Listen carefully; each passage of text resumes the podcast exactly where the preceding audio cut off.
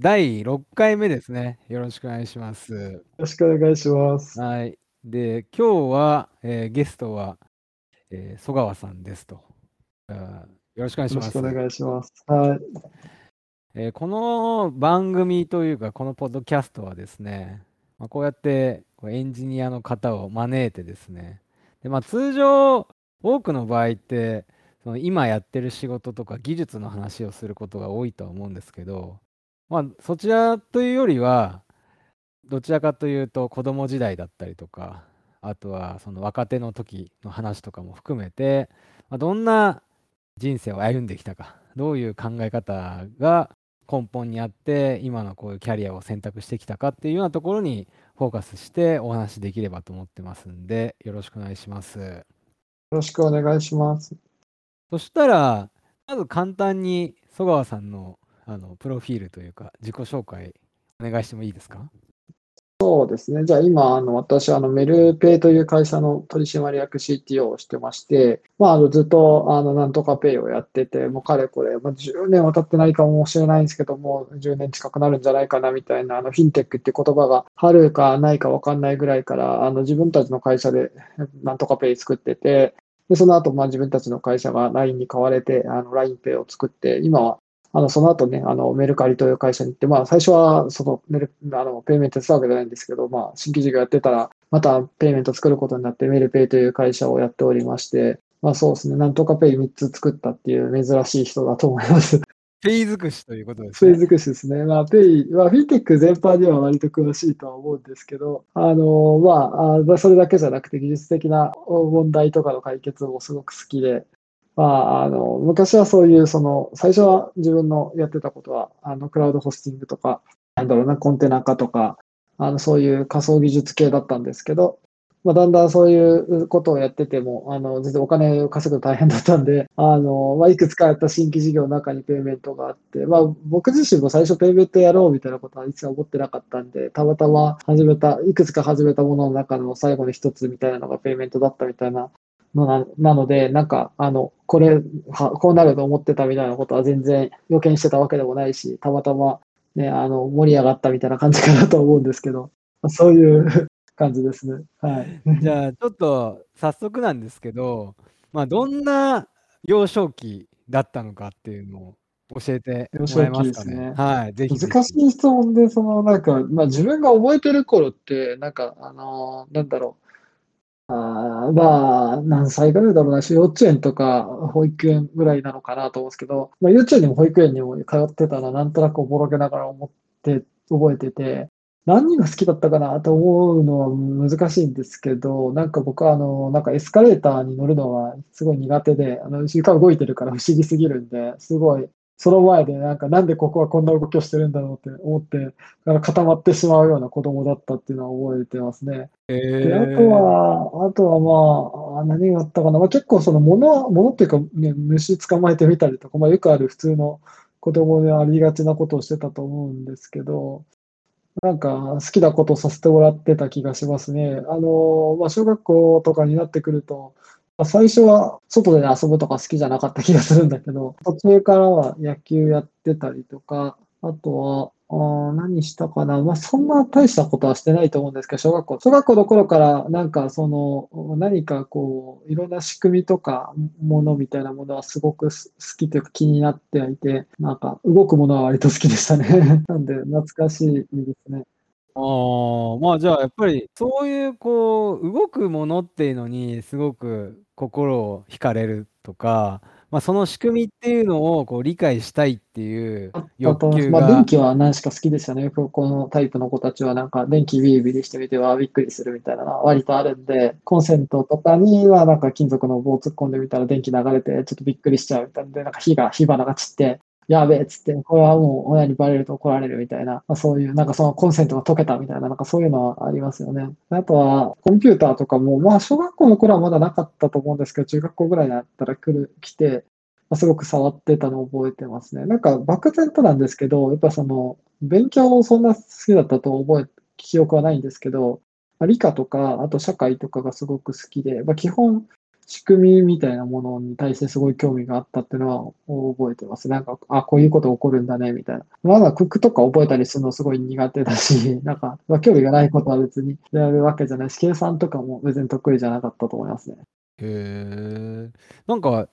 こう、社会が好きっていうのは、なかなかユニークですね。ですね。科学好きなのは不思議な現象が好きだからっていうのと、まあそういうものとなんかよく似てるものとして実は社会もそうで、社会って結構いろんな仕組みを覚える、えー、学問だったりするじゃないですか。なんか選挙の仕組みとか、衆議院何人いてとか、これ憲法改正するんだったらこういうのが必要でみたいなとかあるじゃないですか。その首相改あの衆議院解散するんだったらみたいなのとか、まあ、総理大臣には衆議院の解散権あってみたいなとか、そういう社会っていう学習は歴史とかもあるんですけど、けどまあ、そういういろんなあの仕組みを覚えるみたいなとこもあったりとか、あと歴史っていうのも多分その当時のその政治だったりとか、社会の仕組みみたいなものを学ぶみたいな感じで、なんか今の状態に至る、に至ったなんか経緯みたいなのってあるじゃないですか。それがこう結構分かったりするから好きで、もちろんあの年号を覚えるとか別にその頑張ってやった覚えは一切ないんですけど、とか語呂合わせとかもあんま好きじゃない。だから、語呂合わせの強引さとかね、むしろなんでこんな覚え方してるんだろうと思うんだけど、まあ、前後関係としてこういう出来事があったから、社会はこう変わったとか、なんかそういうのはすごくあの好きというか、あのなんかあると思いますね。なるほどね。ちなみに、兄弟って弟がいて、弟もまあ、よく遊んでたんですけど、弟もまあ、どっちかっていうと似たような感じなんですけど、別にでも理科系だったのは僕だけで、弟はまあそういう理科系ではなかったんじゃないかなって気がしますね。今はね、もなんかその、そういう、なんか発電機というかそういうものを作ったりとか、あの、電気系の仕事をされてるっていうのは最近知ったんですけど、なんか何してるかよくわかってなかった。でもなんかそういう、あの、ブレーカーとか、まあ、太陽光発電とかするじゃないですか。まあそういう電気とか電源を制あ、で、電電圧、電流を制御するタイプのものに携わる仕事をしてるっぽいですね。もう別にそんな、あの、技術者っていうよりかは、もう結構レガシーなものを売ってる会社だとは言ってたんで、あのどっちかっていうとそういうものを商ってる、こういう会社で働いてるっぽいんですけど。なるほどね。じゃあまた、ちょっとその、曽我さん自身の話に戻して、まあ、高校とか、その中学校、高校はじゃあ部活とかっていうのはやってなかったんですか？あ、いや、だから野球を始めたから野球中学校もしてて、で、なんか野球部なんだけど、なんか、そんな別に野球めっちゃ上手いとかじゃないんだけど、なんか長距離走めっちゃ速かったりして、なんかよくかんない体力があるみたいな。だから部活やってもなんかとりあえずなんか頑張るみたいなのは得意だったんでやってて、ただなんか高校入った時とかはもうなんか、あの、まあ、最初こう野球やってたんですけど、途中でやめて、あの、もうまあ、そんな強いチームでもなかったっていうのもあるだろうし、なんか、あのー、もう他、その時はもうね、プログラミングとかできるようになってたから、その中学校ぐらいの時に多分すごい勉強したというか、まあ、いっぱいもうコンピューターそう、まあ、コンピューターが家に来たのは多分中学校ぐらいなんで、まあ、その頃はもう、もう、どっちかというと、なんだろうな、他の興味もあったし、あとなんか今度その数学とかもすごく面白くな、面白いって勉強を思うようになってて、なんか別にその勉強するのが好きで、なんか、なんだったっけ、あの問題集いっぱいやるみたいなことやってなかったんですけど、たまたまなんか数学の先生がなんか暗号とか詳しい人だったんで、その素数って、そのまあまあ、いわゆるそのよく大きい素数の、なんつうんだろうな、問題っていうのは、あ結結局、とか整数論っていうのは暗号に使われてる部分が、あの公開鍵暗号とか使われてるんで、そういう仕組みとかを、まあ別に授業の中で、まあ教えてもらうことが時々あったりして、なんか授業とか、その授業でこう興味あるんだったらこういうことができますっていうのを教えてもらって、あすごいと。で、まあ、世の中で SSL というか、そういう仕組みがこれで動いとるんやと思ったとき、結構感動したし。SSL の仕組みを中学生の時に理解してたってことなんですか？中学生じゃないです。高校生ぐらいの時かな。これその数学の、なんかまだ、中学校の時の数学は、まあ、先生そんなに好きとか、先生好きとか、その勉強好きだと思ったことないんだけど、高校の数学は、もう整数論とかが出てきて、なんかすごい面白かったの覚えてるし、あとその大きい形態の計算とかどうやってやるべきなのかとか、あと、多分なんかその、数1、数 A とかそんなんだったじゃないですか。か数1の先生がすごいその暗号詳しい、整数詳しい人で、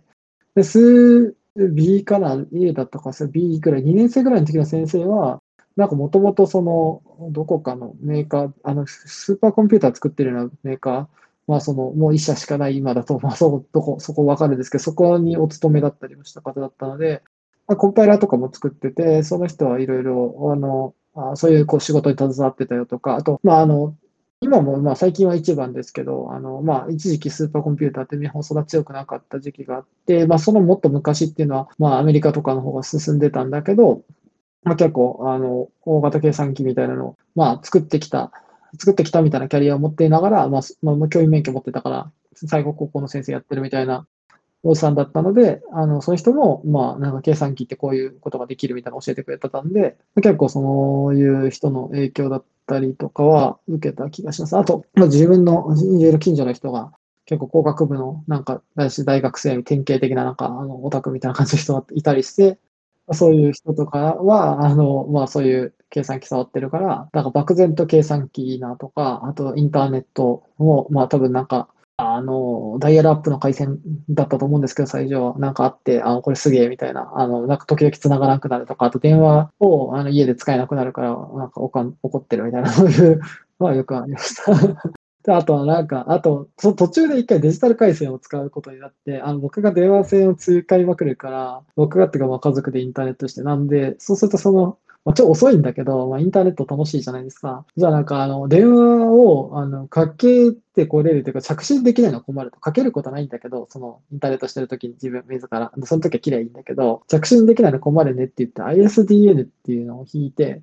2回戦、2回戦になるとあ。これはすごいっつって、あの、なったんだけど、いや、これはもっとすごいことができるってことに気づいてしまって、あの、両方とも、あの、A チャンネル、B チャンネルっていうか、その、あのチャンネルって2つあるんで、ISDN って。なんで、あの、それを2つ束ねると倍で通信できるみたいなことを知ってしまって、倍で通信して倍電話代かかるみたいな、そういう、なんか、のことがあったりとかしないない、それはなんか早くなるみたいな。速さ本当大事だ。本当にネットが遅かったね、当時は。何もできんみたいな感じだったし、そういうなんか大きいソフトウェアのダウンロードとかはまずできない時代だったので、なんか、まあ、そもそも大きいソフトウェアはなかったと思うんだけど、まあ、なんかそういう時代でしたね。で、そこから、まあ、あの、パソコンとかって古くなってくると Windows とかを入れて動かすのしんどかったりするんで、まあ、Linux 入れてみたりとかしてってたのは覚えてます。あと、そもそもえパソコンが壊れちゃったんですよ。なんか、あの、家にあって。壊れちゃったというか、その僕が分解したりしていく中で、なんかまあ、あの、それこそまた電気がビリッとする事件が起きて、あなんか動かなくなったと。そうで、あ、動かない、ダメだっつって、これは親に言ったらあの怒られるわけじゃないですか。怒られるんだけど、まあ、直しなさいって言われて、なんとか直そうとして、そうするとなんかこのハードディスクというパーツがどうやら壊れてるらしいって、もうそもそもデータが消えとるみたいな。でもなんか Windows をもう一回入れようにも、なんか最初にあったディスクとかないかどうしようみたいな。パソコンになんか OS っていうの入れたらいいらしいから入れようみたいな感じで、まあもう一個パソコンあったりするから、そこから持ってきた、なんかそういうのを入れてみて動くようになって、Windows 動いてないから親がこれどういうことみたいななってるみたいなのはあった、ありはしましたね。そういう、そういう、ここではそういう感じで、なんかやっぱその、まあ、数学自体がまずそもそもあんま好きじゃないと、好きじゃないというか、その仕組みだとはあまり思ってなかった、計算だと思ってたところは結構そういう仕組みのなんだろう、学問だってことを仕入れたりとか、まあ、その頃になってくると、もうあんま計算しないじゃないですか。あの、なんつうんだろう。あの、もう、なんか、直接的になんか、3桁かける3桁の掛け算とかしなくていいじゃないですか。ああいうのだるいから、しなくてよくなって、あとか5桁かけ、足す5桁の足し算とかしなくていいんで、ああ、もうこれ楽だ、みたいになって、あの、だんだん数学とかもやるようになったのを覚えてますね。あとは物理もすごい好きだったし、まあ、科学とかもあの好きだったんで、もう漠然と、あの、理科系行くなって、理科系っていうかその、あの大学行きたいっていうふうに思ってたし、そういう、なんだろう、工学系の学問がいいと思ってたのを覚えてます、なるほど。その時っていうのは、まあ、そのパソコンいろいろ触って、その、シミュレーションとかそういうのを捨てたりとかしてたんですか？いや、そんなのはしてないですね。なんか、まずそもそも最初ゲームやろうと思ってやってたんだけど、まあ、やる、ややるのた、まあ、なんだろうな、最初入ってるゲームとかも、そんなソリティアとかってもしょうがないから、まあ、スタンダーその違うやつやるようになって、、まあ、それこそネットで将棋したりとか、あの、オセロしたり、オセロはあんましなかったから、なんか、まあ、そういうのやってて、まあ、それこそ麻雀とかもやった気がするんだけど、ネットでやってたのを覚えてますね。で、えー、あとは、まあ、そういう、まあ、ああんまりその、シューティングゲームとかやってなかったんだけど、なんかその、なんかみんなゲーム作ろうとするじゃないですか。で、僕もなんか、思った分に漏れず、そのゲーム、シューティングゲームみたいなの作ってみようと思って、まあ、まあ、いろいろその人が作ってるやつ見てみたりとかしていく中で、あ、こういうシステムを作ればいいんだと思って、結構、あの、シューティングゲームっぽいものは中3ぐらいから高1にかけてすごい作ってた。まあ、その後もずっとそのやつメンテして、なんか、あの、いろんな機能をつけたりしてたんですけど、やってたりとか、あとその、まあ、自分で動かさなくても打ち落としたいというか、その自動で動かしてやるみたいなのとかは結構いろんなルールを作って、でもただ自分でもともとそういう動きをするように作ってるから、こういう判定をすれば、まあ、倒し倒し続けるとかって意外と簡単なんで、まあ、できたりするっていうのはやってたんですけど、でも、そういう意味では、その、それを超えようと思ったら、なんか、あの今言っているところのニューラルネットじゃないけど、そういう必要っていうのはなんとなく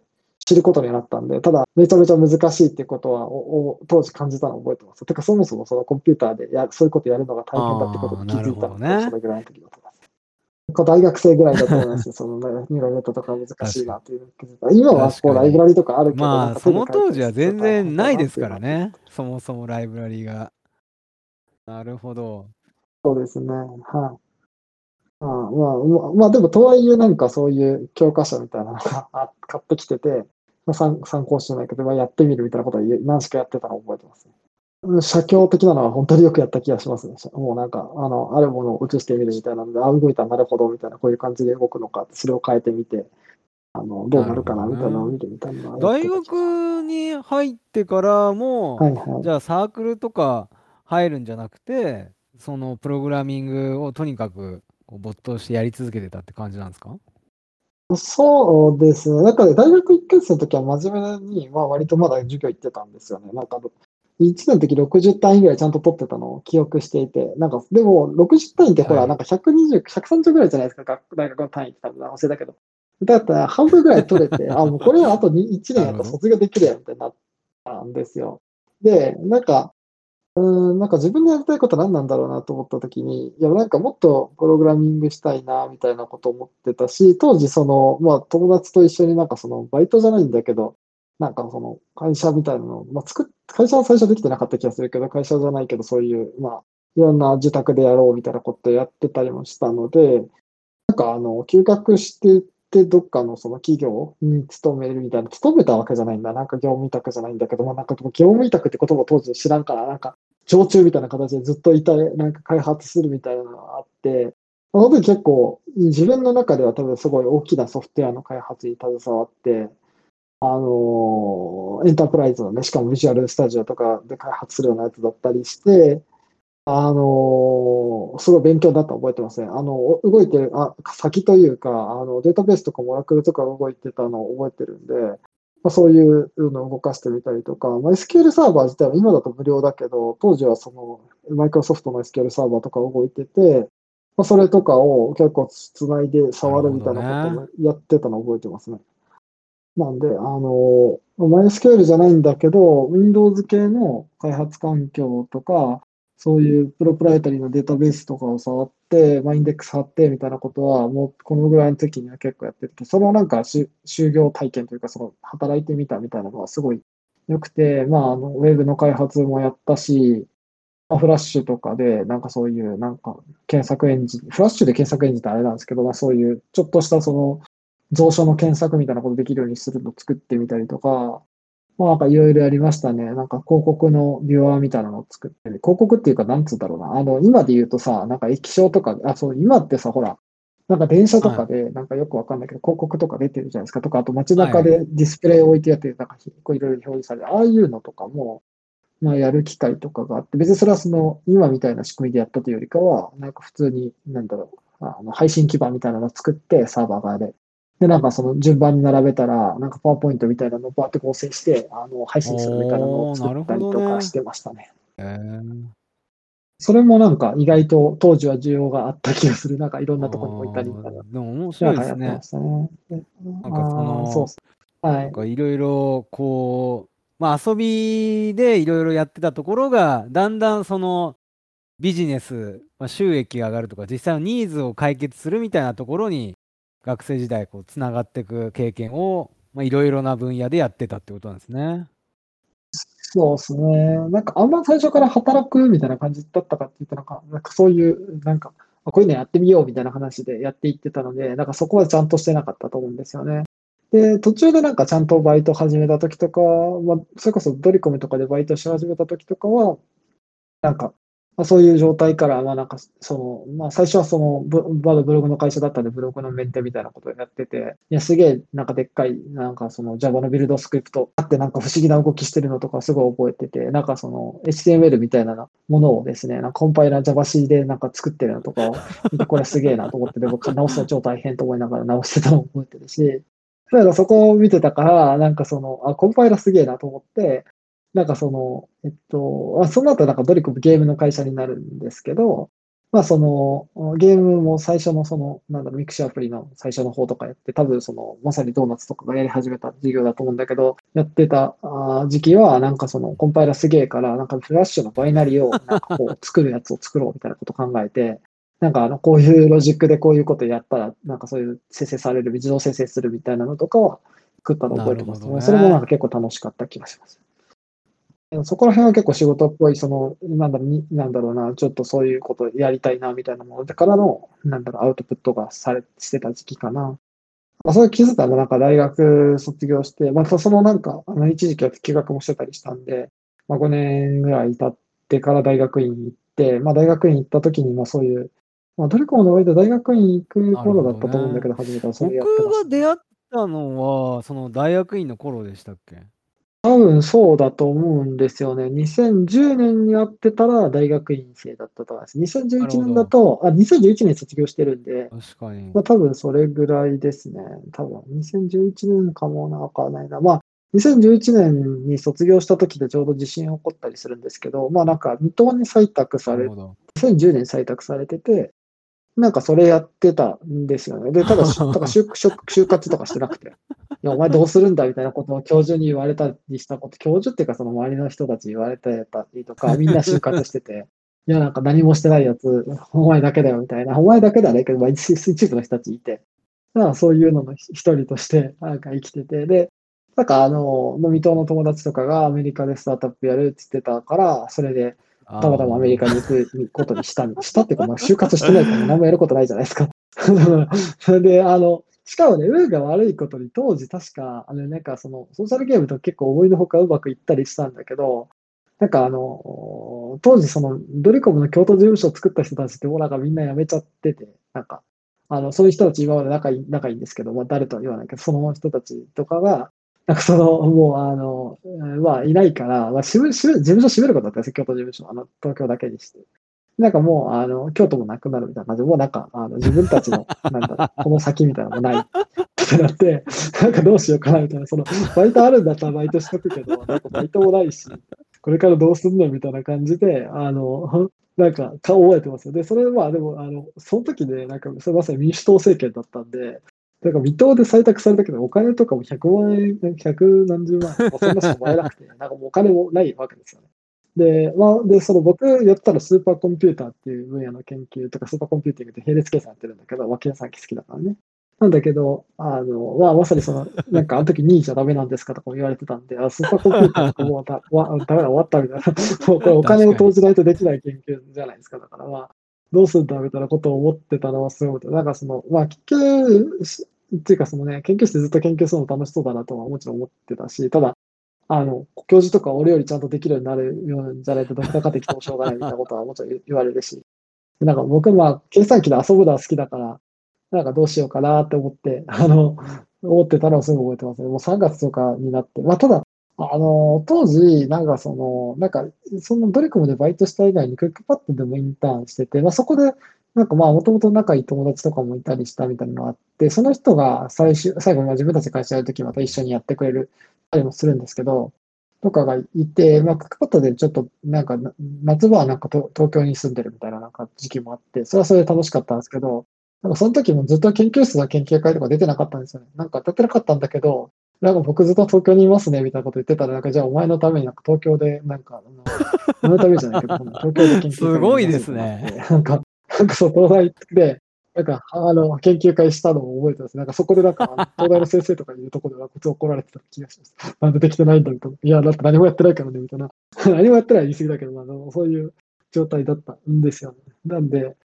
あのー、なんか、あの、大変だったですね。あの、その時に、まあでも、あの、できた友達とか、まあその、つながりみたいなのもあって、あの、まあ、水戸も採択され、水戸も採択されたのは別にその、ね、あの、京都にいた友達とかと採択されてるんだけど、まあ、いろいろ友達たちといろいろやってたっていうの,、のはよく覚えてます。だってその頃は何作るとかっていうよりかは漠然と、ただ、あの、水戸で採択されたテーマが、実は結構なんか今やってることに回避力近いというか、なんかあのもう C2C で物のやり取りをする、なんかプラットフォーム作りたいなって言ってたんですよ。メルカリっぽいもの言ってて。なんかその時はなんかその、東のエデンっていうアニメがあって、なんかそれをみんなで見て、あのそれにめっちゃ影響を受けて、かかっこいいみたいな、なんかあの全員なんかこういうなんかニートの、そのなんか僕は漠、漠、なんかその、その頃もまあ今もかもしれないけど、なんかニート気質だったんで、まあ働かなくてもこういう楽しく生きていけたりとか、まあお金がなくても楽しく生きていけたらいいなみたいなことを漠然と思ってたんですよね。まあそのコンピューターがあって。で、その時にその、あの東の絵で見て、あ、こういうのいいじゃんみたいなことを言って、なんかそのいらないものをなんか適当に売るというか、そういうことができたら、まあ、家家もそうだし、まあ、自分のつく、ね、研究室の机でも漫画、読まない漫画とか本とか、ゲームとか山積みになってるんで、あ、これもっと有効に活用できたらいいのにな、みたいなことをすごい思って、で、それで、あの、まあ、その、そういうテーマで水戸を採択されて、まあ、一応その、なんか適当に提案書書いたわけじゃなくて、なんかクレイグスリストとか、カウチサーフィンとか、そういう、まあ今でいうシェアリングエコノミーの走りみたいなのがあったんで、Airbnb とかも当時多分なんか出てきた頃、まあどうなるかわかんない。でもすそういうなんかそういうサービスに 多大なる憧れを持ってて、いやなんかかっこいいと。なんかしかもなんか誰もあのこの価値観理解できないって、なんかこう、投資家とかに言われてたらしいみたいな。それはすごいねって言って、なんかそういうのをやりたいっつって採択されて、でもなんか採択されたんだけど、まあ実際物物を売買したり決済を入れたりって結構難しいじゃないですか。なんで、まあ、ある種のその、まあ、お金の概念化というか、まあ、貸し借りっていうことを通じてお金的な概念、まあ、お金ってまあ、前に、なんかネギさん話したことあるかもしれないけど、まあ、負債の一種の表現方法に過ぎないので、まあ、貸し借りっていうものを通じて、あの、そういうコミュニティ内のものの、なんだろうな、あの、活用みたいな目指すものを、まあ、貸し借り掲示板みたいなの作ってたんですけど、やっぱりその時に決済できなかったこととか、まあそういう、まあ他にもそういうことやってた、ミクシーのコミュニティの中で物売買してたのとかも見てたりしたので、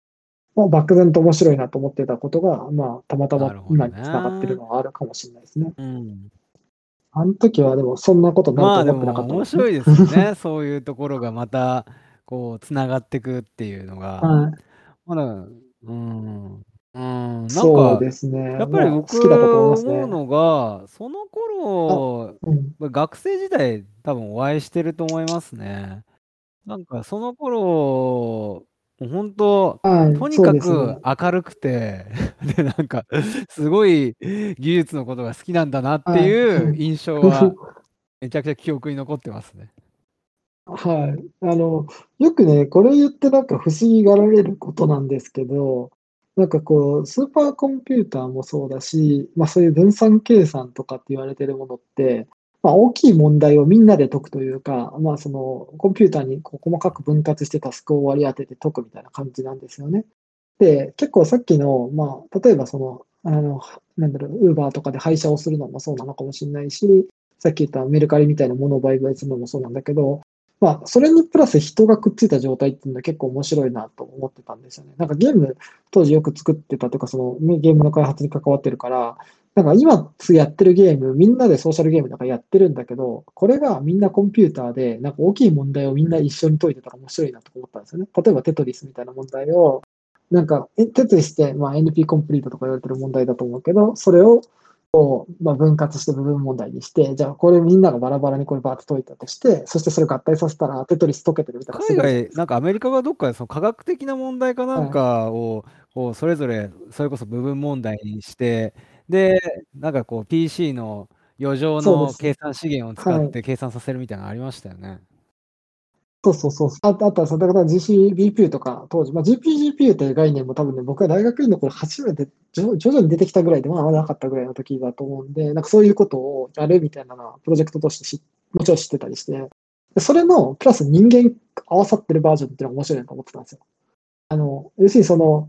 計算機的なアナロジーなんですよ。多分その部分問題で分割して解くっていうのはその分散計算的な分散アルゴリズムというか、そういうのを、なんか人間が関わってやるみたいな。大きい問題とか、その、ここだけではまあ解けないんだけど、例えば僕がやらないものや作らないと積み上げてるんだけど、これをまあ有効に活用してくれる人を探すみたいな、マッチングと組み合わせなんですけど、できたら面白いなみたいなこと思って、まあ、ある種その、あの、計算機科学的なアプローチだと思うんだけど、なんかそういう、えー、なんつうんだろうな、あの、社会的な問題とか、その社会的な需要と供給みたいな問題を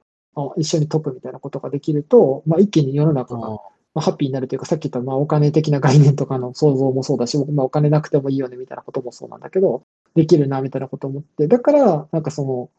当時シェアリングエコノミーとかのそういうものを見たときに、まあ、ワクワクした、そのなんかハイブリッドな概念だなと思ったんですよね。計算機じゃ、計算機、インターネットと計算機がある世界じゃないとできないことを、こう人間もそこに、そこで、ね、ファクターの一つとして人間も入ってて、システムというか、経が成り立ってて、大きい問題を解いてるみたいな、あのマルチエージェントとか、まあ、そういう問題だと思うとかと思うんだけど、まあ、その、その、その時仲良かった友達がそういうことやってたんですよね、まあ、その研究として。だから僕は別に関係ないんだけど、なんかそういうその、計算機すごい似てるなと思ったし、計算機じゃなきゃできないこともやってると。しかもその大規模計算とか分散計算に近い概念でありながら、そこに人とか、その、なんだろう、エージェントが関わってるみたいなのとか、あとその市場って言われてるものってまさにそういうものじゃないですか。はい、あの、いろんなエージェントが参加するものなんで、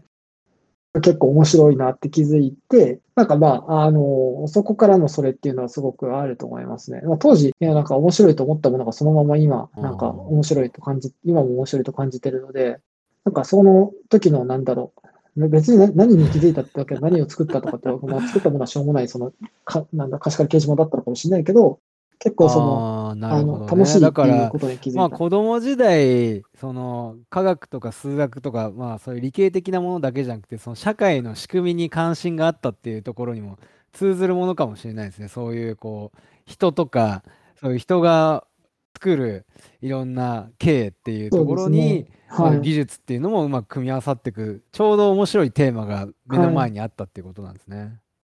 はいそうです、そうです。なんで、今もそれだと思うし、まあね、ペイメントとかもまさにそうだし、まあその C2C のマーケットプレイスも多分そうだと思うんで、ああ、いいな、いいな、ってか、その、そういうことが好きだったんだなって思う。今振り返ったらます。ただそれは、まあ昔のなんか、なんかよくある有名なプレゼンのなんかテーマ繋がってるみたいなことに後から言えることなんで、まあ当時はそんなになんか見えてるわけじゃないから、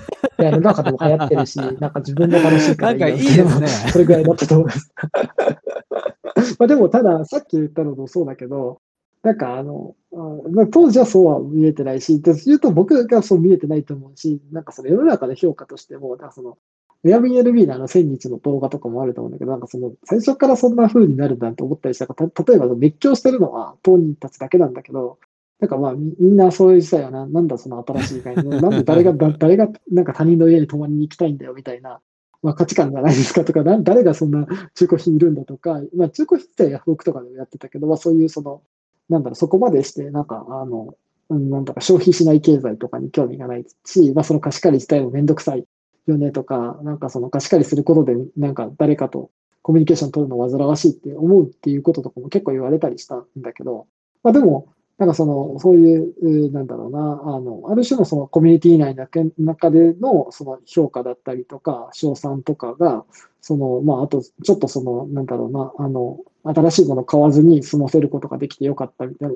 まあ、ある有給リソースを使うことで、まあ、お互いに良かったと思えるみたいな、そういうところがいいいいなと思ったのは、まあ、すごくその、なんか、まあ、自分の感覚としてなんか、あの、すごい新鮮だったというか、な、ね,、んかすごい自分の中ではこれは楽しいと思ったまあ、就職の話で言うと、まあ、と就活はしないで、うん。まあ、結局その友人と一緒にアメリカで起業するっていうことを選んでその時っていうのは別に今こう話されてたようななんていうんですかこうマーケットプレイスだったりとかそういうような発想っていうのはあったんですか、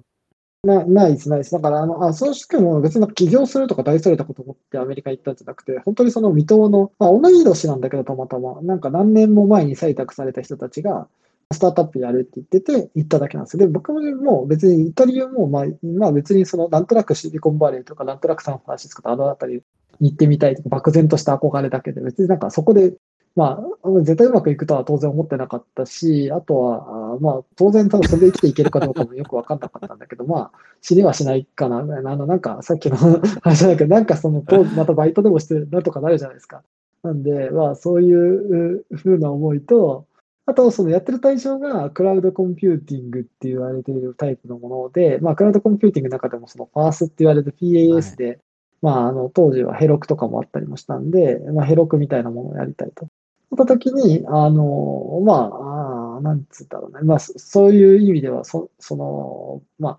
分散コンピューティングだったりとか、まあ、クラウドコンピューティングとかってすごくその、AWS も当時で始めだったと思うんですけど、まあ、大規模計算というか、たくさんのコンピューターをうまく制御するっていう観点においては同じなので、まあ、そういう分野だからや,、ね、やってみようと思ったってのはあるかもしれないですね。Facebook で、その、アメリカで起業しますみたいなのを見たとき、驚きましたけどね。いやいやいやいや、そんな、そんな大層なことじゃない。企業とかじゃその行きますってだけで、なんとなく、あの、行ってみようみたいな。そんななんか、あの、そんな、何やってんだって感じですよね。なんで、あ別にその、うまいことやろう、やれると思ったわけっていうよりかは、やっぱさっき言ったみたいな。ただ、あの、バックテンポだけど、その、あの、なんか、大学の時、大学院の時になんか Google の人が結構、マリサベアとかが大学院にいた時、研究室とかに来てて、あの時話してね、なんかシリコンバレーの人たち本当すごいなと思ったらすごい覚えてるし、なんかその、まあ、それはなんだろうな、こう計算機というか、その、スタートアップっていう言葉は当時よく分かってなかったんで、企業っていうのもよく分かってないんだけど、何しかそのインターネットサービスを生み出してて、で、しかもそれの裏ではさっき言ったコンピューターとかめっちゃ関わってるし、当然そのさっき言った Airbnb とかクレイグスリストとかめちゃめちゃ使われてるから、そういうものがあるところに行ってみたいみたいな、すごい思ったのを覚えてますね。あの、なんかそういうのを使ってみたいし、はい。で、だから、それで、なんかまあ、あの、そういうことやってる人たちが、あ自分と同じように、よくわかんないけど、まあ、その、熱狂して、その、なんかサービス作ることに一生懸命やってたみたいなのがあって、あの、まあ、自分の中でもは、あの、そういう仕事を始めたっていう感覚が生まれたんだと思うんですけど、まあ、ただそう、言ってすぐそういう感覚だったかっていうと、なんかなんとなく、サービス、そういうサービス作ろうみたいな。今で言うこそ、なんかどっかっていう概念として、その、評価されてるというか、その、なんつうのかクラウド型、クラウド、そのコンテナ型の、その、なんか技術って、あの、成熟してますけど、当時まだなくて、なんか C グループストッカーがあって、そのリソースを、そのうまくその、まあ、CPU とかでプロセスでそのリソース競合とかすると、まあ、普通になんだろう、ななんていうんだろう、あの、はい、まあ、その優先度みたいなものの中でコントロールされるだけなんだけど、まあ、メモリだったりとか、まあ、その IO とかもそうだし、あの CPU もそうだけど、そういうなんて言うんだろう、プロセスごとにそういうのを細かく管理できるようになったみたいなのが、概念が Linux のその、まあ、カーネルとかにそういう機能として入ってきた頃で、その頃って。で、それを使って、なんかそういうことできるんじゃないかとか、あと、ファイルシステム自体も、なんかそのスタック型のファイルシステムというか、はい、その上のファイル、なんだろうな、その仮想化するんだけど、はい、そのユーザーが変更する領域と、その共通で使う領域みたいなのを見せることができるみたいなのとかもできたりして、なんかそういうその、まあ、アナザーユニオン FS とか言われてるけど、そういうのとかがあった、はい、それは多分ド,、ットクラウドっていう会社とか結構使ってたりしたのを覚えてて、で、それが、まあ、その、なんか成熟していて、なんかドットクラウドっていうのはその当然僕らと同じようにうまくいかなかった会社で、なんかそのホスティング、うん、クラウドホスティングってその AWS にお金払ってるだけなんで、なんかその、また、そのね、あの、なんつうんだろうな、自分たちが、あの、ユーザーが払ってくれるお金以上に、なんか、IRS の費用かかるんですよね。だから、なくなっていったんですけど、その時に、まあ、僕らはうまくいかないから、その、まあ、いくつかやった中で決済に利用とするけど、ドットクラウドっていう会社は、確かその、ドッカーっていう、その、それをソリューションとして OSS 作るみたいな風になっていて、なんか、あの、同じようなことやってた、当時サンフランシスコやってた人たちっていうのも、まあそういう、うん、まあ僕ら以上に素晴らしい会社だったんですよ、ドットクラウドって。あの、超有名な投資家とかがついてるし、なんかその、まあ、キャリアとかも、その、なんだろう、レッドハットとかの有名な開発者だったりしたとかがやってる会社でもうまくいかないんだと思って、いや、これは大変だと思ったらすごい覚えてて。だから、なんか自分たちできることってか、その、まあ、お金稼ぐのが大変だから、まあ、そのエンジニアの人たちがお金稼ぐの楽になるというよりとか、自分たちがそのいろんなサービス作るときに課金を入れるんだけど、はい、課金作るのめんどくさいじゃないですか。課金とかそのクレジットカードの決済とか、そういうのを簡単にするサービス作れたらいいよね。あ見たときに、ストライプとかを見てて、ストライプ、まあ、もうなんかその、なんかよくわかんない状態、なんかその、エンジニアの人たちがすげえこんななんか、めっちゃすげえサービスがあるみたいなこと言ってて、別にそのメジャーじゃない、今みたいな状態になってないストライプだったので、なんかあの、なんとスラッシュデブスラッシュペイメントとか言ってて、やばい、エンジニアにしかわからない。それこそ Linux のデバイスファイルみたいな。名前でもうこれをふざけとるみたいな、なんかそういう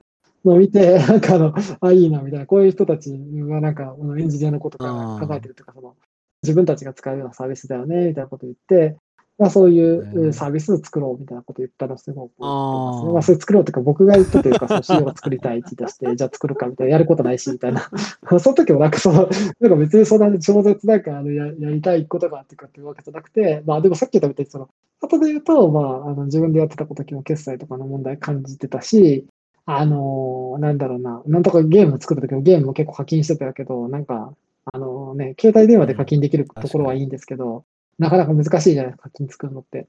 あの、ミクシーアプリとかもパソコン版とかもあったんで。なんで、あのーそういうところとかを見てたりもしたんで、あの課金がすごい簡単にできるってだからまあいんろんなこうところにまあ手を出すじゃないですけどこういろんな開発やってみたりとか、まあ、好きなことやってる間に、まあ、いろんなこう知見が溜まってきて結うん局そこに共通する課題みたいなのを、まあ、自分の問題としてあの捉えられるようになってきたっていうのはちょうど良かったのかもしれないですね。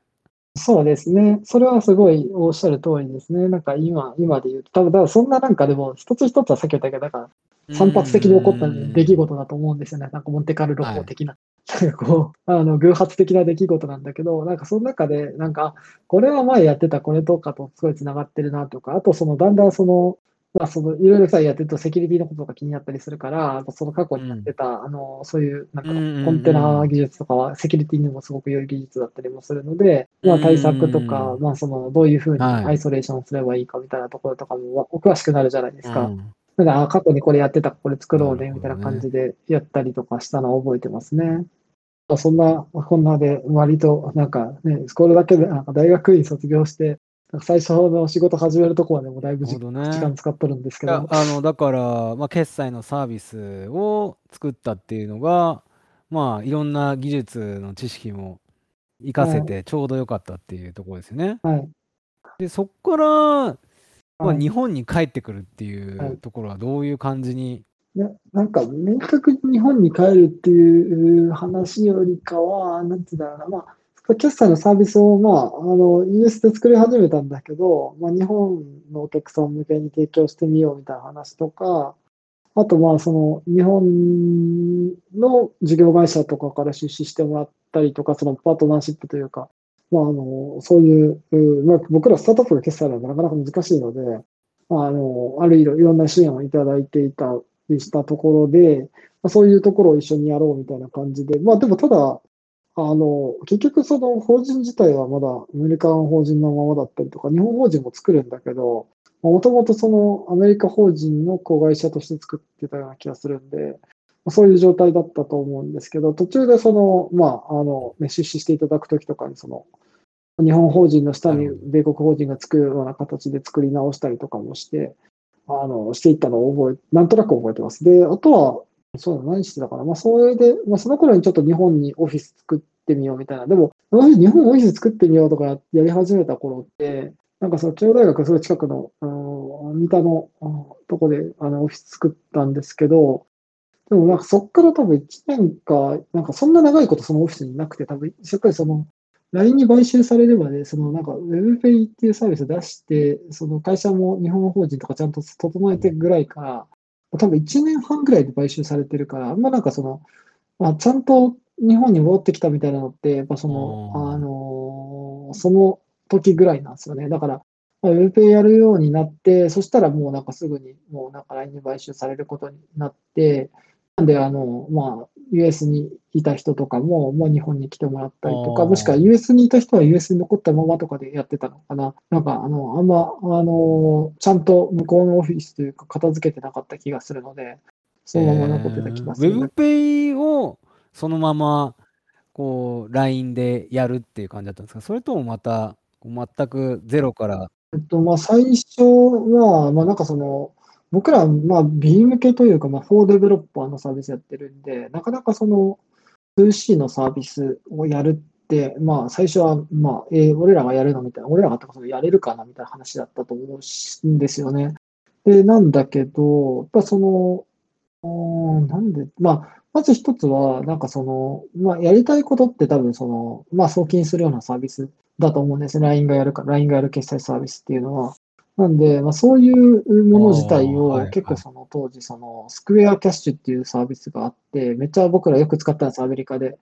で、あの、まあ、もちろんそのエンジニアが使うサービスとしての、あの、WebPay とかももちろんいいし、そういうなんか、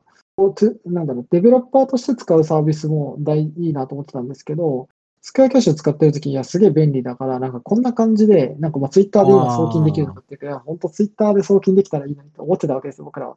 なんで、それを LINE だったらできるんじゃねって話をしまあ、もちろんその LINE の人たちも一緒にして、まあ、そういうその個人間の送金みたいなことが一瞬でできて、で、しかもその、あの、まあ、今まで作ってた決済基盤というかそういうものとかを、まあ、まあ、なんだろうな、別にその4デベロッパーじゃなくて、コンシューマー向けというか、そのお客様向けに、あの一般のお客様向けに提供していくみたいなことって面白いんじゃないかなみたいなことをましてます。なんか、最初なんかもう、あの、なんだろう、な話がな流れるというか、そのやらないかなっていうふうになってるんだけど、またなんかやることになったというか、そのいろいろ熟考していく中で、熟考っていうか、その、まあ、それこそなんか自分たちに出資していただいてた人とかと話して、じゃあ、LINE と一緒にやったらいいんじゃないかみたいなことになったのは覚えてますね。なんか、あんま最初、その、まあまだ自分たちのサービス自体をなんだろう、やるっていうこともすごい、あのいや、まあ、買われてからもサービスでも続けてたりもしたんで、閉じるっていう決断がありきだったというよりかは、まあそういう、えー、LINE 自体、LINEPay というのサービスを作っていくぞみたいなところと、まあ、あの、最初はそれもまだうまくいかないんですけど、LINEPay 自体も。なんで、あの、まあなかなか大変だったっていうのはありますね。まあそれの上では、その、なんだろう、ウェブペイもやりながら、LINEPay もやってみたいなことをやってたのを、それ覚えてますね。途中でその、その LINEPay がうまくいくようになっていく中で、まあ、WebPay も、じゃあそのお客様に迷惑かけるし、まあ、その僕らとしては、まあ、残せるものは残したいなと思ってたんですけど、まあ、LINE ってそのね、デベロッパー向けのサービス提供するとか、その、そういうサービス提供してる会社じゃなかったんで、まあ、あの、クレジットカード決済のサービス自体は、まあ、なくていいというか、その、まあ、LINEPay をみんなで使ってほしいわけなので、まあ、閉じるっていう話をしになって。これは止まってなかったんですね、買収された時には。そうです。まあ、もちろん LINEPay をやるってことは決まったんで、その、なんか、うまくいかない時とか、どうなるとか時に、そのサービスどうするかみたいなのは、もちろんあんまり、その、こうこうしようみたいなのが決まってたってわけではないと思いますね。なんかどっちかというと、うん、どうしようもない、ないしょもないというか、その、まあ、どうしようかみたいなとこから始まったのを覚えてますね。結構お客様にも使っていただいてたんですよ、たくさんの。で、今、あの、最近も、その、いろんな会社が取引先だったので、よくその会社がね、最近とか IPO とかもしたりするんで、まあ、すごいなと思って見てるんですけど、当時、なんか最初は、なんかこのサービスがこんな風になるなんてっていうのはいっぱいある、ね、そこでこう LINEPay をやっていて、うん、もう結構ね、あの大きくなって、まあ、結局は LINE 自体が Yahoo に買収される形で、今後は、まあ、PayPay と LINEPay が一緒になっていくような感じになるかなっていうのはあるんですけど、そのまあ LINEPay をを作っていった後に、はい、このメルカリとか、まあ、このメルペイとかにこう関わるっていうのはどういう感じだったんですか、流れとして。そもそもその、まあ、メルカリ自体って、なんか大きいモノリシックなサービスっていうか、PHP のアプリケーションだったりもして、なんかその、まあ、まずもってそのメルカリに行こうってなった時には、まあ、将来そういう決済基盤とか作っていかなきゃいけないみたいなところがあっての、まあ、選択だったような気がします。だからその、メルペで作れるみたいな状況にあったかっていうと、そういう話っていうかは、まあ、将来そういうことができるかもしれないから。だから別にその、ななん決済作るって気は、メルペを作るって、メルペってことはないんで、だからそういうものができたらいいな、みたいなことを、なんだろうな、ここら辺の表現が難しいんですね。まあ、あの、うまいこと後で編集してほしいところのポイントでしかないんですけど、まあ、あの、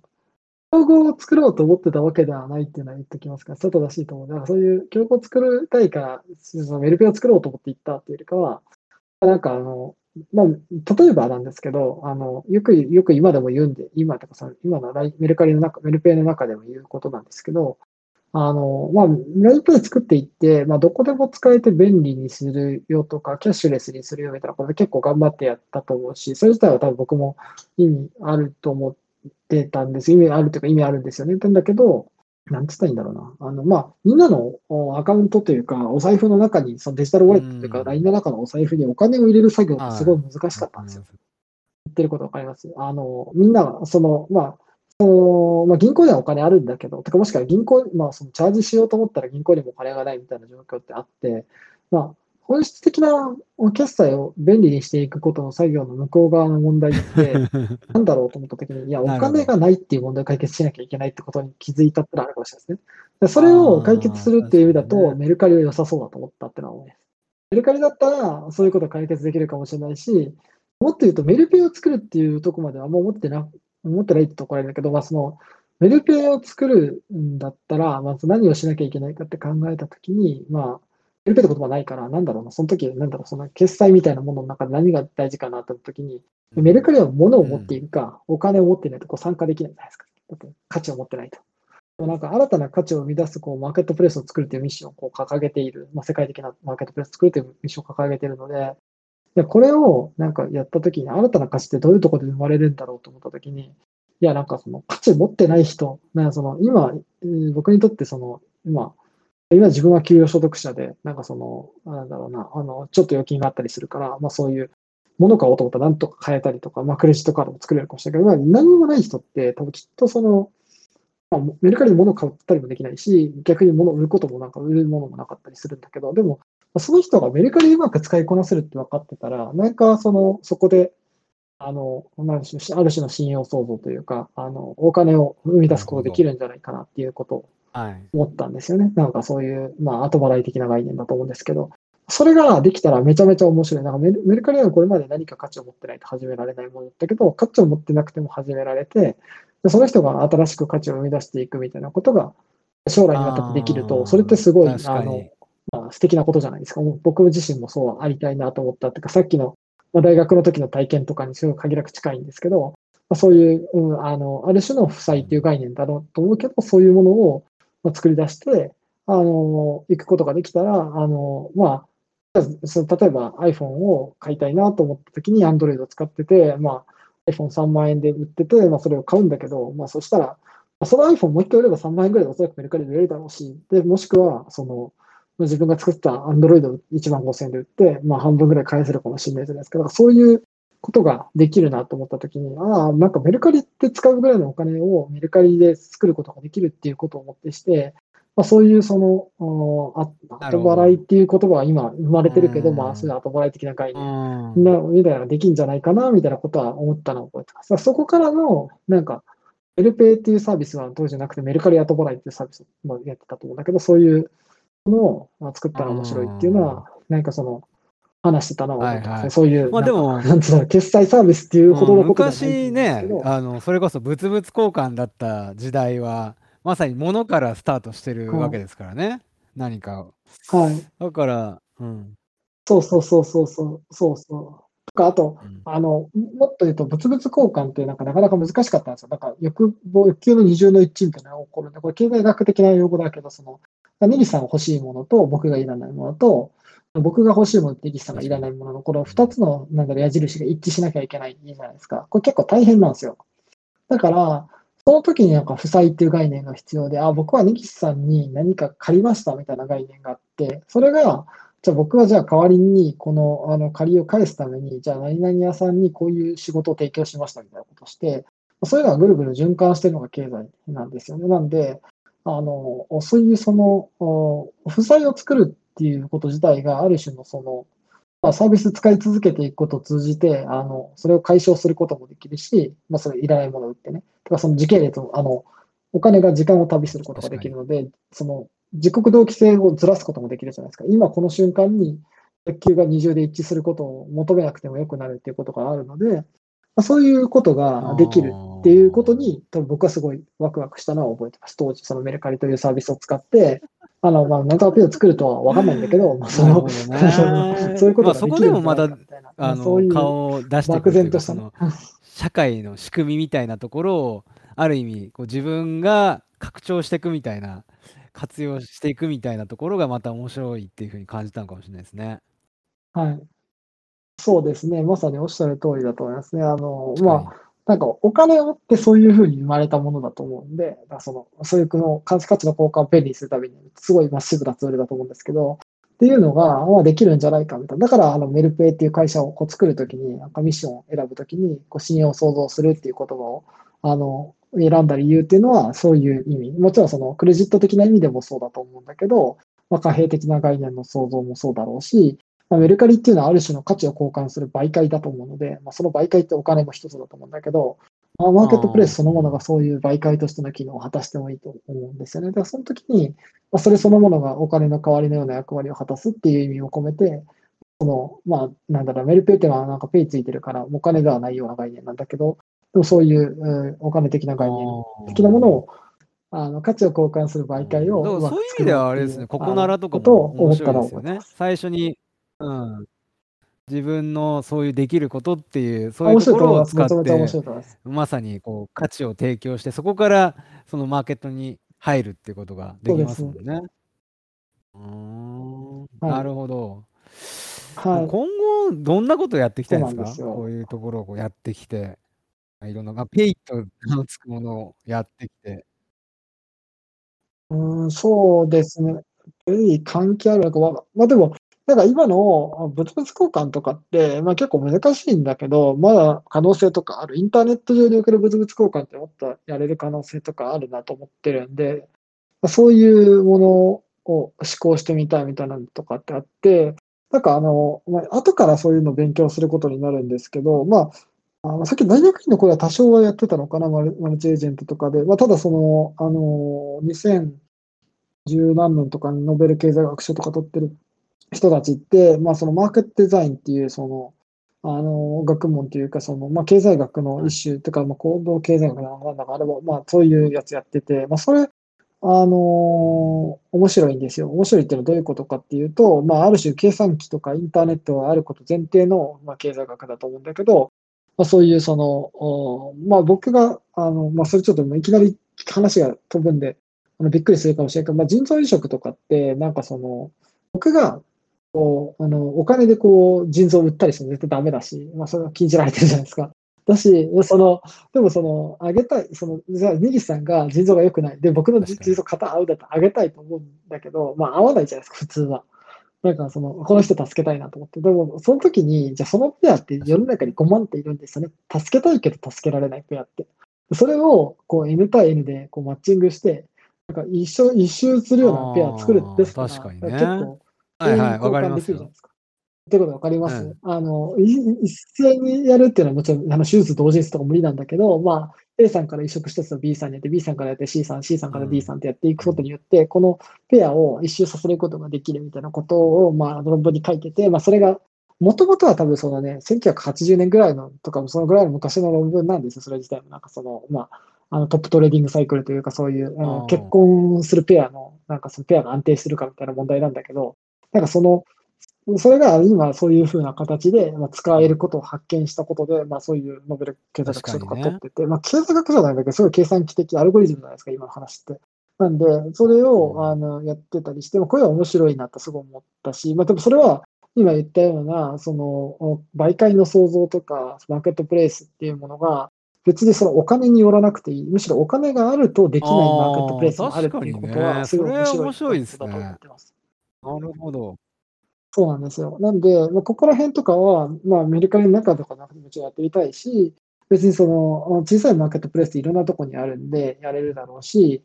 まあ、あのね、あの、まあ、仕事とか就業場所とかもそうかもしれないし、まあ、そういったさっきの余剰リソースとか使余ってるものとかのマッチングとか、いらないもののマッチングとかっていうのも、こういうのを通じてできるかもしれないので、なんか今までだったら結構その、なんだろう、そういうのは難しいよねとか、そのさっきの物々交換ってのはありえないナンセンスなもんだっていうふうに、こう、経済学の人たちとか思ってたかもしれないけど、まあ、そういうこと最近思うのが、例えば、ね、ある産業で、結構やっぱり、もう、こう、人が必要なくなったとか、はい、まあ、そこでこう産業、社用産業になってこうなかなか働くことが難しくなった時に、はい、まあ、その人たちをこう別の産業でこう活躍するようにしていくとかっていうそのまあ最適配置みたいなことを考えた時にもっとうまくできるものってあるんじゃないかなとかって思った時に、はい、まさにその人身売買みたいなことはできないじゃないですか。なかなか、うん、だけど、はい、そういう今言ったようなその、まあ、仕事のマーケットプレイスじゃないけど、まあ、それがもしかしたらここならとかそういうものになるかもしれないけどうまくなんかちこの社用産業から今成長している産業のところにスムーズに人がこう転換していくとか、配置転換できていけば、なんかもっとみんなハッピーな状態になれそうな感じもありますもんね。そうなんですよね。で、なんかあの今でこそその、なんかまあそれもその関係があるなと思うのも、なんかそのクックパッドでバイトしてる時も、なんかその、あのレシピ載せるペルソナっていうか、その載せる人と、なんかその見る人って結構その圧倒的になんかこう違うんですよね。だからその探す人って多分なんかすごい時間がない主婦というか、あのなんか、あ今日今主婦、献立を決めなきゃいけない主婦だし、載せる人とはもっと余裕があって、なんかその子供とか自分の、まあ知らない人も含めてだと思うんですけど、誰かその自分のレシピを作作って再現してほしいというか、まあある種のあ自己承認欲求というか、その自分の影響力を行使したいみたいな欲求とのマッチングだったりして、これってすごいその全く違うモチベーションじゃないですか。か。なんかマッチングされてて、なんかすごい面白いと思ったのを覚えてるし、で、そそそれもあの、なんかその質子のマッチングじゃないですか。で、ああのまあ、メルカリメモって売り手と買い手書いて、まあ、売り手にも買い手にもなったりするから、まあ、さっき言ったように、僕が、なんだろう、iPhone 買ってまた iPhone メルカリで売るかもしれないんで、まあ、そういう意味で、その、売り手買い手っていうのとか、その、欲求とかって、刻一刻と変わっていったりとか、時間とかも、その、の概念自体も、そのライフステージの変化とともに変わっていくじゃないですか。なんかそういうものがうまくそのマーケットプレイスでマッチングされると、あ、面白いんだな。てか、そのクックパッドもまさにその、あの、ある種、クックパッドのレシピの検索ってあのマッチングエンジンだと思うんですよね。そういう、その、いかに早く、その今、今つく食べたいとか、そのみんなで冷蔵庫の中身と、その、なんかちょっとこれ買ったらいけるみたいなものをこう決めることができる検索エンジンっていうのは、そういうその、あ誰かのあのレシピ残しておこうと思うこう気持ちとのマッチングをしてたりするんで、そういう、その、まあ、メルカリもそうだし、まあ、クックパッドもそうだしもそうだな、あと、まあ、Airbnb とかもそうだよね、ホストになる人とか、そういうもののマッチングみたいな結構いろいろあるっていうのは、結構僕は、確かに。その観点は面白いですね。なんか面白いなと思ったりへしますね。ーなるほど。ちょっとなんか、あの、最後また壮大な感じになって 面白いですね。うん。まあでも、技術もどんどん、こう、進歩があるし、これからまたできることも増えるから、もっとこう、楽しいことというか、はいまあその楽しいし、より社会貢献性の高いことっていうのが生まれてくるっていうのを期待できそうですね。そうですね。まあ、あとなんか純粋になんかその、なんかじゃあみんなにあのボランティアしてくださいみたいなこと言ってもなかなか難しいじゃないですか。なんかその、どういうふうにその行動を例起させるかというか、あの、起こさせるかっていうのはポイントな気がしますよね。あの、なんか、まあ、ボランティアしたいと思う人もたくさんいるんですけど、ある種のなんか合理性、その人の中での、をうまくこう満たすことができると、なんかその、そこにあるもの、なんかそう価値のないもの同士なんだけど、それはその、あの、例えば、こう、あの、典型的な一番分かりやすいのは、僕の労働力って、僕がこう持ってても、あんま価値ないんですよ。なんだろう。別にさっき言ったように面白いもの観測をしてたりとか、ま あインターネットしたりとかゲームをして無意に過ごすわけなんだけど、の時間っていうのはね。それを会社が使ってくれると、すごいあの価値発揮するじゃないですか。とかとかっていうことがやっぱりあって、だからその、基本的には、いかにその、まあ、そのさっき言ったその労働力の話とかって、多くの人の労働力っていうのが、まあ、無意にされてるんだけど、それをもっともっと活用できるところを見つけてあげるとか、見つけることに、まあ、AI とか使うべきで、だからその、AI で、あの、まあ、誰かの仕事を奪うっていう話ももちろんあるんだけど、でも、と同時にもっとできることは何かっていうと、結構無限の可能性を思考することができるってことだと思うんで、ああこの人にとってこういう、まあ、誰かそこ逆に言うと僕がそのそれを高く評価できるってことを、あそのマーケットプレイスに対してて提起することができれば、そういう人を見つけることができるってことだと思うし、そういう人は自分の価値をそのもっと高い価値に変換できるってことだと思うんで、それがこう回る場所が多分社会とか経済だと思うんで、確かに。なんかそうなるとね、それこそみんな自分はそんなになんかこう大したことやってなくて好きなことやってるだけなんだけど、なんかみんな喜んでくれるし、給料が手に入るみたいな、なんかみんなハッピーみたいな感じになるとよりいいですよね。良くなるみたいなね。そう。よりいいですよね。なんで、まあ、エンジニアはたまたま今はね、そういう仕事じゃないですか。あの自分のあの興味関心とかが割と仕事になりやすくて、本当に運がいいと思うんですよ、僕は。なんで、あの僕ら自身が運がいいと思うんだけど、あのきっとなんかそういうことってなんか他にもいっぱいある。なんかただ単に今まではそういったものがインターネットだったりとか、プログラミングとか、まあ、とかデジタルになってないとか、と、その、なんだろう、したことによって、その、忘れられてたり、評価されたりとか、取るに足らないと思われてるけど、実はそれをこう、あの、まあ、しかるべき人が、あの、見つけることができれば、あの、価値を生み出せるっていうのはすごいいいことだと思います。ああ、だから検索エンジンとか究極にそういう意味では意味ありますよね、Google とかは。発見っていうのはね。価値の発見。価値の発見はすごい大事だと思このまうんだよね。まずっと永遠に話してそうそうな話してしまいそうな感じですけど、ちょっとそろそろ。はい。いやー、今日は本当面白かったです。なんかこう、幼少期の頃から ここに至るまで。まあでもやっぱり、このありがとうござ好奇います心旺盛なところっていう、あの、まあいろんなはい仕組みに対する興味関心っていうのが、こう、曽我さん、こう、ここまではい。推し進めてきた、はいこういうふうな今を作ってきたんだろうなっていうのは、まあ、すごく感じた次第ですね。ありがとうございます。そう言っていただけて、なんか役に立ったかわからないですけど、またなんかこれを聞いて、なんか面白いなと思ってくれる人がいたらいいなと思います。そして、あのなんかエンジニアになってくれたり、もしくはなんか、まあ、プロダクトマネージャーでもいいと思うんですけど、そういう、あのね、そのプロダクトに関わる仕事をしてくれたりとか、もうまたはたまた全く関係ないんだけど、あ自分は今この瞬間そういうことに関わってると思ってないんだけど、巡り巡っていつかどこかで出会えるといいですね。確かにね。いやー、今日は本当ありがとうございました。ありがとうございました。はい。じゃあ、曽川さんでした。あはい、りがとうございありがとうございます。ます。失礼します。はい。はい。では。